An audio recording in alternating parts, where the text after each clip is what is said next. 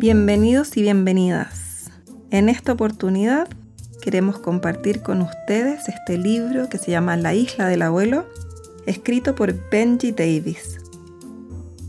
Este cuento nos relata de manera sutil la partida del abuelo de Simón. La isla del abuelo. Al fondo del jardín de Simón, más allá del árbol y de la reja, estaba la casa del abuelo.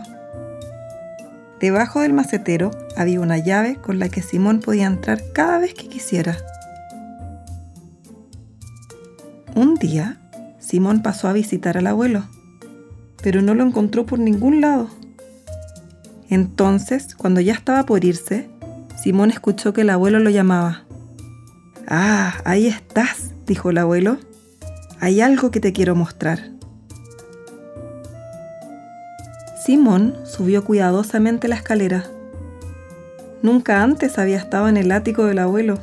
Estaba lleno de cajas y de cosas viejas que el abuelo había recolectado alrededor del mundo. El abuelo quitó una sábana que tapaba una gran puerta de metal al fondo del ático. Después de ti, Simón, dijo. Simón giró la manilla. ¡Clank! Y empujó la pesada puerta.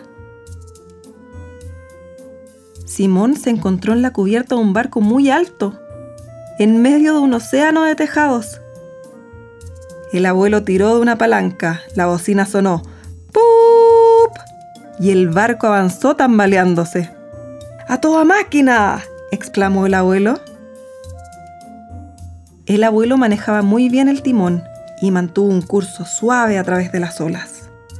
Hora tras hora, todo lo que veían era mar y cielo, cielo y mar, hasta que al fin apareció algo en el horizonte. ¡Tierra a la vista! gritó Simón.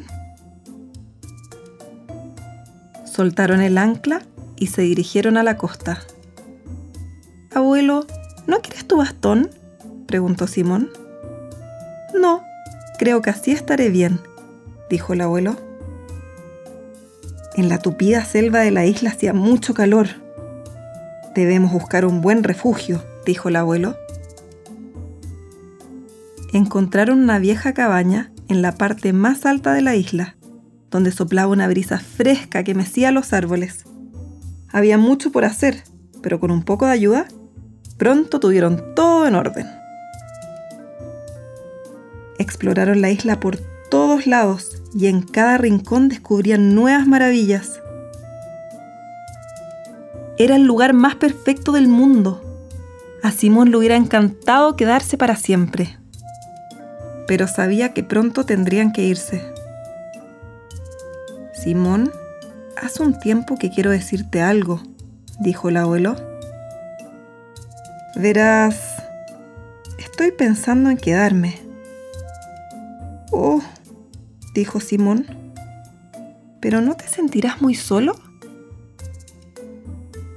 No, no creo que me sienta solo, dijo el abuelo sonriendo. Simón abrazó al abuelo una última vez. Lo iba a echar mucho de menos. Cuando Simón zarpó, todos fueron a despedirse. El barco se sacudía de un lado a otro mientras atravesaba las olas. El viaje le pareció mucho más largo sin el abuelo. Pero Simón logró timonear el barco y llegar seguro a casa. A la mañana siguiente, Simón volvió a la casa del abuelo. Todo se veía igual que siempre, excepto que el abuelo ya no estaba ahí. En el ático reinaba el silencio. La gran puerta de metal ya no estaba. Era como si nunca hubiera existido. De pronto, Simón escuchó algo que golpeaba la ventana y se preguntó qué podía hacer. En el borde de la ventana había un sobre. Simón lo abrió con cuidado. Para Simón. Esperamos que hayan disfrutado esta historia hermosa tanto como nosotros, esta historia colorida y que nos muestra un poquito de qué es lo que pasa más allá. Chao.